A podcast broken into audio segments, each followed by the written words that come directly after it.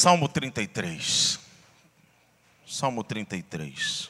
Se você tem sua Bíblia e quiser abrir, você pode também acompanhar pelos seus aparelhos aí, ou então, talvez ainda consigamos projetar esse texto. Diz o seguinte: palavra de Deus.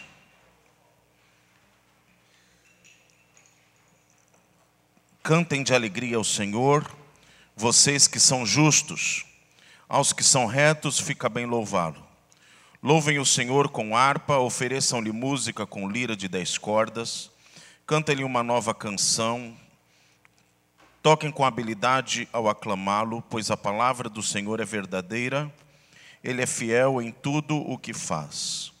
Ele ama a justiça e a retidão. A terra está cheia da bondade do Senhor.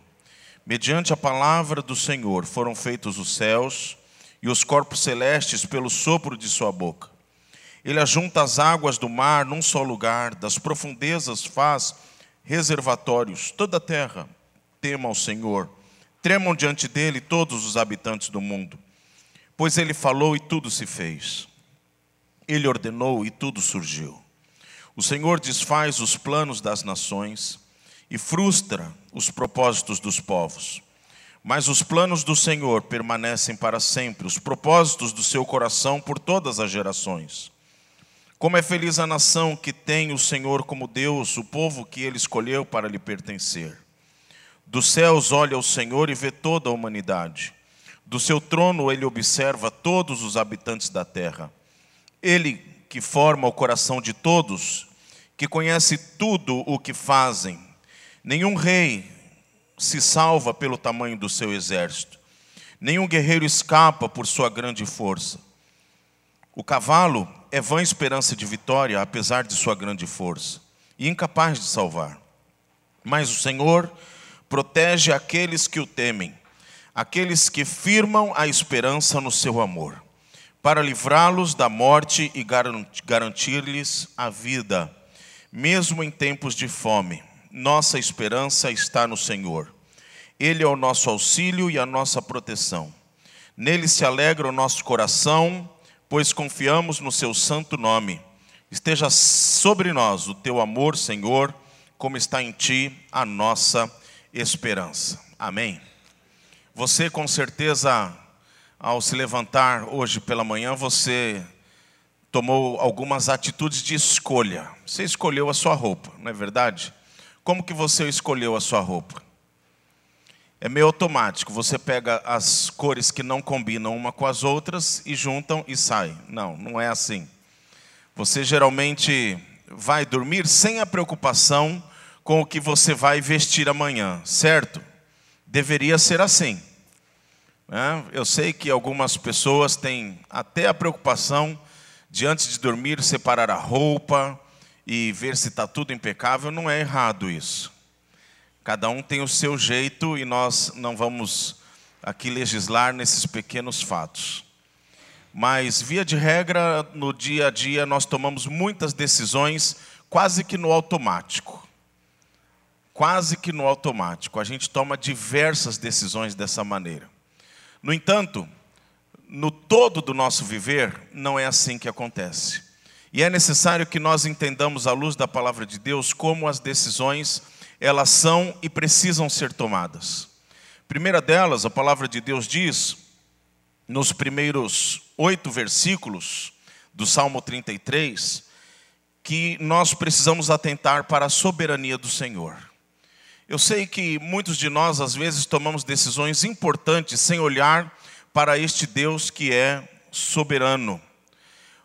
O salmista, ele começa, na verdade, nos admoestando a que louvemos ao Senhor, a que façamos o melhor louvor, a melhor adoração, pois somente a Deus é devido tudo isso. E por quê?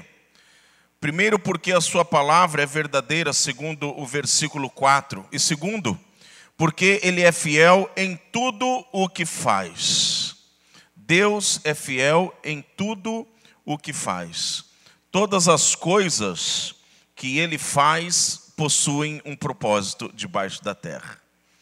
tudo o que ele fez, a maneira como ele, o próprio mundo formou, e aqui no Salmo 33 nós temos a formação, a criação do mundo como a, o exemplo maior, a maneira como ele procedeu em tudo isso, o que nós percebemos, queridos, é exatamente esta única verdade. Deus, Ele é. A Ele deve ser dado todo louvor e Ele também detém todo o poder e todas as coisas, todas as coisas com um propósito. Tendo dito isso, o que nós poderíamos tirar como lição neste primeiro aspecto? De que tudo o que nós fizermos, obviamente que eu não estou me dirigindo a esses pequenos detalhes do nosso viver, se agora eu vou tomar Coca-Cola ou se eu vou tomar Guaraná ou se eu vou tomar água. Mas tudo o que nós fizermos, primeiramente, a glória de Deus precisa ser vista. Quando você não vive desta maneira, não há como você agradar ao Senhor. E muitas vezes o nosso viver, ele não passa de dias amontoados, onde nós buscamos o nosso prazer, buscamos o nosso contentamento, o nosso entretenimento, mas não nos preocupamos em glorificar ao Senhor. Se Ele é o Criador do mundo e se Ele é o detentor de todo o poder, primeiramente o que nós precisamos, irmãos, ter como alvo para as nossas vidas é: vamos viver para Ele. E tudo aquilo que nós fizermos, tudo que nós votarmos, tudo aquilo que decidirmos, seja para a glória do Senhor. O segundo aspecto que eu gostaria de colocar aos irmãos é o versículo 10 e 11. São os versículos 10 e 11. O Senhor desfaz os planos das nações e frustra os propósitos dos povos. Mas os planos do Senhor permanecem para sempre, os propósitos do seu coração por todas as gerações. Obviamente, Israel não possuía o maior exército de todos. Não havia, queridos, em Israel um poderio como em outros povos. Os filisteus, por exemplo, além de boa estatura, eles eram detentores de muitos carros de guerra. E na própria palavra de Deus, nós temos outros povos, como os egípcios, por exemplo, que dominavam a arte da guerra muito melhor do que o povo de Israel. No entanto, a boa mão estava sobre o seu povo. E os planos das outras nações e da própria nação de Israel, se não estivessem em acordo com os planos de Deus, eles seriam frustrados. Por quê? Porque os planos de Deus são muito maiores e o poder dele, de Deus, não pode ser comparado ao nosso poder. Por isso, muitas vezes, os planos dos nossos corações eles são frustrados. Mas, como diz o versículo 11, os planos do Senhor, estes permanecem para sempre, por todas as gerações. E é neste contexto que está escrito o versículo 12: Como é feliz a nação que tem o Senhor como Deus. Então, quando você for tentado a colar no seu carro um adesivo dizendo Feliz é a nação cujo Deus é o Senhor, saiba, não é o nosso país. Não, Deus não está falando de nós, Deus está falando do seu povo, o povo de Israel. E Deus está falando mais. Israel é feliz enquanto observa a vontade de Deus, porque ninguém, ninguém, nenhuma nação pode ser feliz quando não observa a vontade de Deus. Inclusive nós, seres humanos, nenhum de nós poderá ser feliz, poderá ter os seus planos satisfeitos se não tiver Deus como o nosso o Deus, o nosso centro. E aí então, queridos, a partir deste momento, o nosso Deus ele fala por intermédio do salmista do seu poder e da sua alegria, como diz aqui o versículo 21, naqueles que se submetem à vontade de Deus. Eu sei que você possui diversos exemplos ah, acerca de Pessoas que se levaram pelo seu próprio pensamento, se estribaram no seu próprio caminho e, infelizmente, colheram aquilo que plantaram. Quando nós vivemos, irmãos, sem observar a vontade de Deus, por vezes os nossos caminhos são bonitos, são aplainados, asfaltados, mas no decorrer do percurso, nós literalmente podemos cair do cavalo pela quantidade de buracos que enfrentaremos. Então, muito melhor é você ficar no centro da vontade de Deus. E o versículo 21, a palavra de Deus diz que Deus se alegra naquele que confia no seu nome. Agora, como tomarmos decisões? Primeiro, nós precisamos entender como Deus revela a cada um de nós a sua vontade. E eu, com isso, queridos, não quero engessar aqui as mãos de Deus mas eu preciso, à luz da palavra de Deus, dizer aos irmãos como Deus revela a sua vontade às nossas vidas. Eu sei que cada um tem uma experiência, mas eu, o que eu peço a você é que você tenha como princípio para o seu viver o seguinte: a sua experiência ela jamais deverá suplantar aquilo que a verdade de Deus descreve. Olha, pastor, eu sempre oro no seguinte: eu oro para que como a própria palavra de Deus já colocou, o novelo de lã no meio do sereno não se mole. Isso pode acontecer, isso pode acontecer, mas não é regra. Isso foi uma experiência. E nem sempre as nossas experiências, elas é, coadunam com a verdade. O que nós precisamos, irmãos, é observar o que a palavra de Deus nos diz. Primeiro, então, como Deus revela a sua vontade a nós? Através da sua pessoa, através do seu espírito. Foi assim o que o nosso Senhor Jesus Cristo disse aos seus próprios discípulos, lá no Evangelho de João, no capítulo 16, quando ele diz: Quando vier, porém, o Espírito da Verdade, ele vos guiará a toda a verdade porque não falará por si mesmo, mas dirá tudo o que tiver ouvido e vos anunciará as coisas que hão de vir. Uma das funções do Espírito Santo, e entendamos, irmãos, o Espírito Santo não é um serviçal de Deus, o Espírito Santo é o próprio Deus. Mas uma das funções do Espírito Santo em nós é exatamente nos levar ao entendimento da vontade de Deus sobre as nossas vidas. Eu sei que às vezes nós temos uma impressão de que ah, a minha, o meu coração está falando a mim, não é verdade?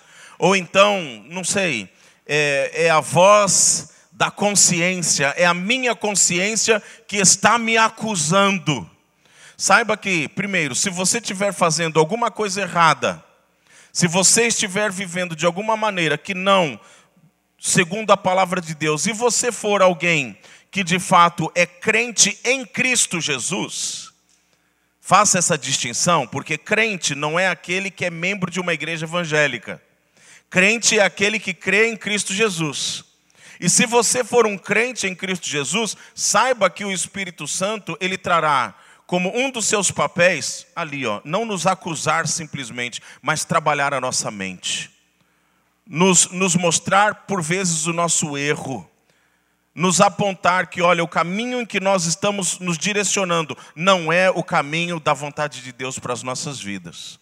E nós precisamos, meus irmãos, estar atentos à voz do Espírito, como o próprio Senhor Jesus Cristo disse que os seus discípulos deveriam estar. Porque eu, eu, eu, eu, eu tenho essa experiência, eu sei que os irmãos também possuem a mesma experiência, de sermos guiados pelo Espírito Santo e quando nós somos guiados pelo Espírito Santo, ele literalmente interfere em nossas vidas o tempo inteiro. Ele nos acusa do nosso pecado, nos acusa no bom sentido. Ele faz com que nós entendamos: olha, não é por aí. Ele também nos traz paz ao coração. Até porque a palavra de Deus diz que quando nós somos tomados a a decidir segundo os parâmetros de Deus, é a paz de Deus que deve exceder todo o entendimento. Tudo isso é ocasionado pela pessoa do Espírito Santo em nossas vidas. Então, quando você for tomar uma decisão, faça transbordar o Espírito Santo em você. Quando você for tomar uma decisão, olhe para Deus. Um dos exemplos maiores que a palavra de Deus nos traz acerca disso é o profeta Daniel. Quando lá no primeiro capítulo a palavra de Deus diz que Daniel decidiu não contaminar-se com as finas iguarias do rei. Ali ele não estava sendo um jovem machão. Ele não estava simplesmente apoderado de daquela personalidade forte. Daniel ele estava simplesmente rendido ao Espírito Santo. E quando nós nos rendemos ao Espírito Santo, queridos, nós estamos sensíveis à voz dele. De tal maneira que nós somos tentados muitas vezes a fazer aquilo que não devemos, mas nós optamos por fazer a vontade do Senhor. Então, primeiro Deus se revela através do seu Espírito. E a palavra de Deus diz que Deus também revela a sua vontade através da sua palavra. Diz lá no Salmo 119, versículo 105, versículo muito conhecido: Lâmpada para os meus pés é a tua e luz para o meu caminho. Eu não sei se você já teve que decidir com aquela ideia na sua cabeça de que está tudo obscuro, está tudo às escuras. Como é difícil. Não sei se você também tem o hábito de dirigir à noite. Muitas pessoas não gostam de dirigir à noite. Eu gosto. Mas uma das dificuldades, e se você não está ali com um aplicativo que te leve a algum lugar, e às vezes é melhor que você nem esteja, porque o aplicativo talvez te leve para alguns lugares que você não queira ou não possa entrar. Às vezes a dificuldade que você tem é de perceber as placas no caminho. É de você ler para onde você vai, se para a direita ou se para a esquerda. Eu não sei se já aconteceu com você, o que muitas vezes acontece comigo. Eu passo debaixo da placa, quando eu olho em cima, eu vejo que eu deveria ir para a direita, mas eu já estou indo para a esquerda. E aí eu falo: ah, não, vou ter que voltar. E aí eu faço aquele contorno horrível, imenso, gigante, porque nós precisamos andar pelo caminho certo. Quando eu me, me guio muitas vezes pelo aplicativo, eu coloco lá também, ah, olha, minha placa é final é, 9, né? 9. Minha placa é final 9, então eu preciso lembrar do bendito rodízio lá de São Paulo. Uma dessas últimas vezes eu não me guiei pelo aplicativo com a placa final 9, eu cheguei à porta da cidade de São Paulo. E se você lembrar bem, ao final da Imigrantes tem um, uns R's assim, ó, pintados no asfalto. Aquele R significa rodízio. E quando eu pus o meu carro no R, eu falei assim: é o dia do meu rodízio. E aí o que eu fiz? Eu saí e voltei e peguei o rodonel e desviei de São Paulo. Perdi muito tempo. Então, a palavra de Deus é nossa luz, é a nossa placa. Para que nós não percamos tempo e para que nós não entremos por estradas que nós não devemos entrar. Se você observar o que diz a palavra de Deus sobre muitas coisas na sua vida, você, por exemplo, vai entender o que Deus quer de você. Apresentamos uma bebê hoje. A palavra de Deus é o maior manual sobre criação de filhos. Se vocês, usando vocês como exemplo, observarem o que a palavra de Deus diz acerca, sobre, acerca da criação de filhos, Manuela será muito feliz. E vocês escolherão da felicidade dela. Porque aqueles que observam o que está na palavra de Deus, queridos, são felizes, são bem-aventurados. E a melhor maneira, irmãos, de nós tomarmos decisão é de fato nos guiando na Sua palavra. Às vezes você quer, por exemplo, escolher um marido. É uma decisão difícil, não é? Nem todo mundo tem a chance que a minha esposa teve de facilidades viu essa pessoa bonita, formosa, cheia de Coca-Cola e chocolate dentro. Às vezes é uma decisão difícil. Como que a gente toma a decisão de casar? Ora, a palavra de Deus tem lá todos os indicativos, todos os caminhos. Mas, pastor, eu estou começando a minha caminhada agora. O que, que eu faço? Eu vou dar, irmãos, eu vou dar uma dica, eu não sei, não sei, não sei se eu deveria dar. Mas se você clicar no Google, casamento à luz da palavra de Deus, ele vai te dar bons sites. Cuidado com alguns.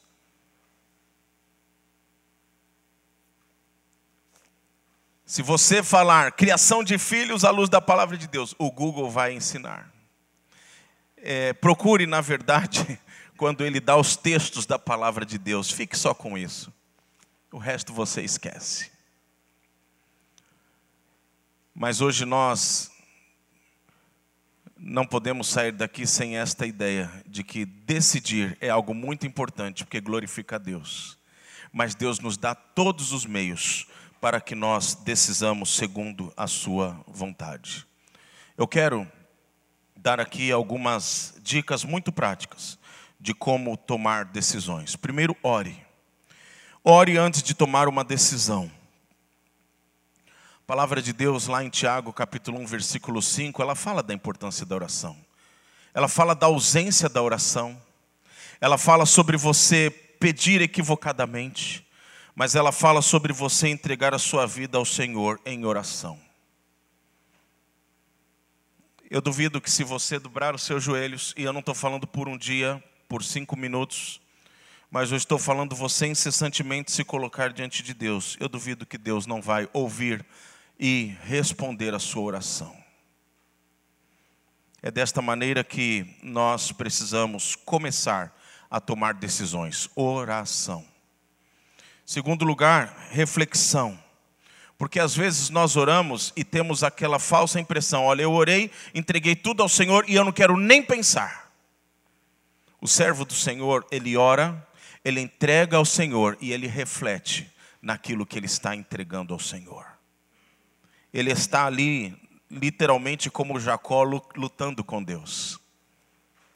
Ele está observando aquilo que Deus tem para ele de tal maneira que ao ele se levantar, ele não tenha dúvida acerca do que Deus está dizendo para ele. A palavra de Deus diz, lá em Provérbios, capítulo 4, versículo 26. Deixa eu abrir rapidinho aqui. Provérbios, capítulo 4, versículo 26. A palavra de Deus diz o seguinte: Veja bem por onde anda, e os seus passos serão seguros. Não se desvie nem para a direita nem para a esquerda. Afaste os seus pés da maldade. Como que a gente vai ver bem por onde nós andamos se nós não, não refletimos naquilo que nós estamos tomando como decisão? Então, queridos, nós precisamos refletir. Cuidado com os nossos sentimentos. O coração do homem é enganoso. A palavra de Deus diz isso. Às vezes nós tomamos decisões pelo impulso das decisões, às vezes pelas carências que nós temos, às vezes pelas necessidades prementes que estão no nosso coração. Eu estou cheio de desejo, cheio de necessidade, então a decisão ela vai precisar vir agora e Senhor, seja lá o que Deus quiser. Não é assim. Cuidado com os seus sentimentos. Eu sei que nós falamos de paz aqui, mas também cuidado com a falsa paz. Às vezes nós colocamos alguns conceitos dentro do nosso coração e descansamos numa paz que não é real. Por exemplo, uma paz que não é real. Quando Davi, ele foge, ele vai parar lá na caverna de Adulão, e ele está ali tranquilo, a caverna de Adulão começa a ficar muito cheia de fugitivos.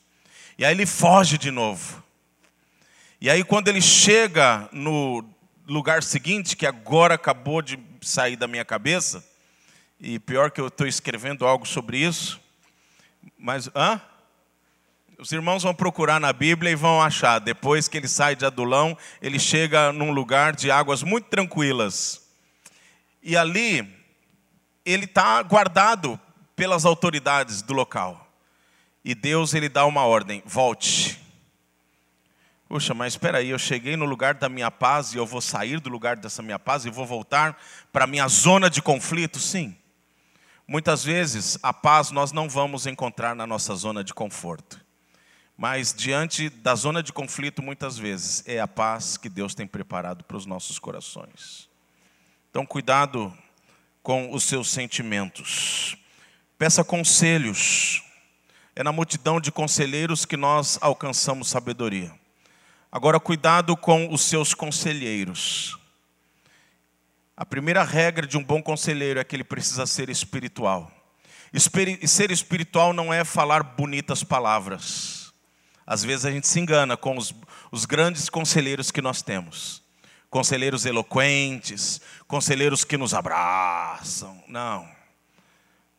O conselho espiritual, ele sai da boca de alguém que anda com Deus. Isso não significa dizer que, olha, vamos fazer filinha agora na sala do pastor, todos são sempre bem-vindos. Mas há muitas pessoas que andam no espírito, que estão ao nosso redor e que podem nos ajudar. Pessoas que se preocupam conosco, pessoas que oram por nós, pessoas que dobram seus joelhos por nós, essas pessoas são dignas de receber as nossas exclamações. Há muitas pessoas que nos cercam, que são desta estirpe, e nós não podemos nos enganar.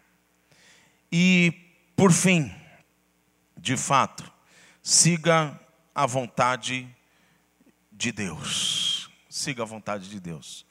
Mesmo que nem sempre seja uma vontade que o seu coração planejou para você.